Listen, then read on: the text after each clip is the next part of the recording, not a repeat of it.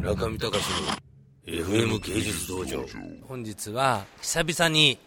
開会危機スタジオのスタッフの方々のよもやま話と開会危機の社員の人たちの流動性は未だ激しく非常にさらさらと流れる川のようにですね美しいスピードと美しい清流を保っております。その中で数名よどんだ水たまりのように 10年以上この開会危機で働いている、えー、お歴々たちもいますのでちょっとそういう人たちの最近のよもやま話を聞いてですね、まあ、あるあのスタッフなどは子供までできちゃったと、まあ、随分変わったもんですよね武藤ちゃんね。あんなアホが。まさか子供ができるとは思いませんでした私は。中見隆の FM 芸術道場。田川淳です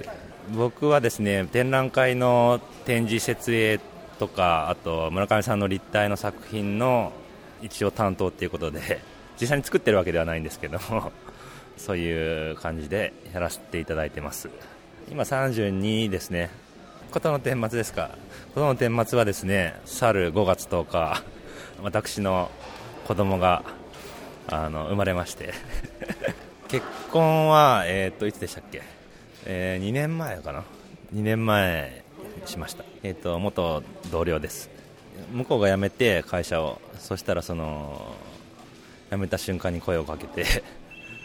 それで、えーと、結婚してその1年後に子供が生まれました。5月10日でした。まだ僕だからその帝王切開だったんで、えーと入院しててずっと。先週やっと退院したんですかね。今、嫁の実家にいるんですけど1ヶ月検診が終わるまではその向こうにいなくちゃいけないということで。5月10日の日はすごい実は忙しくて。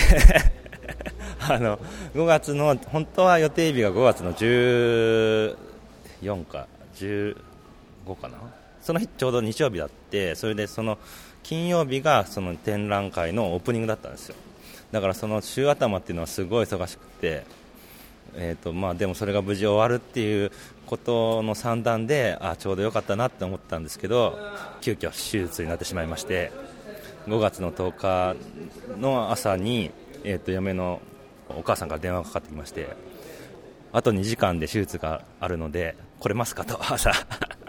でも思いっきりその時忙しかったのですいません行けませんって言ってその日の夕方村上さんに実はって言って生まれたんでちょっと早めに行って会ってきていいですかって言ってそれで夜中もう病院閉まってたんですけど、えー、と無事初対面。その時はもうやっぱり保育器の中に入ってて直にはなんていうんですか触ったりとかそういうのはできなかったんですけどやっぱすごい最初なんか最初義務的うんなんて言うんだろう。まあ行かなきゃっていう感じで行ったんですけど実際会ってみたらやっぱすごい可愛くてなんかや周りのその知り合いとかがやっぱ子供が生まれたら変わるよって生まれる前は全然そういう欲しいって全然思わなかったですけどやっぱなんか実際に会ってみるとすごいいいもんだなと思って。僕は180度変わりましたね。中見隆の FM 芸術道場。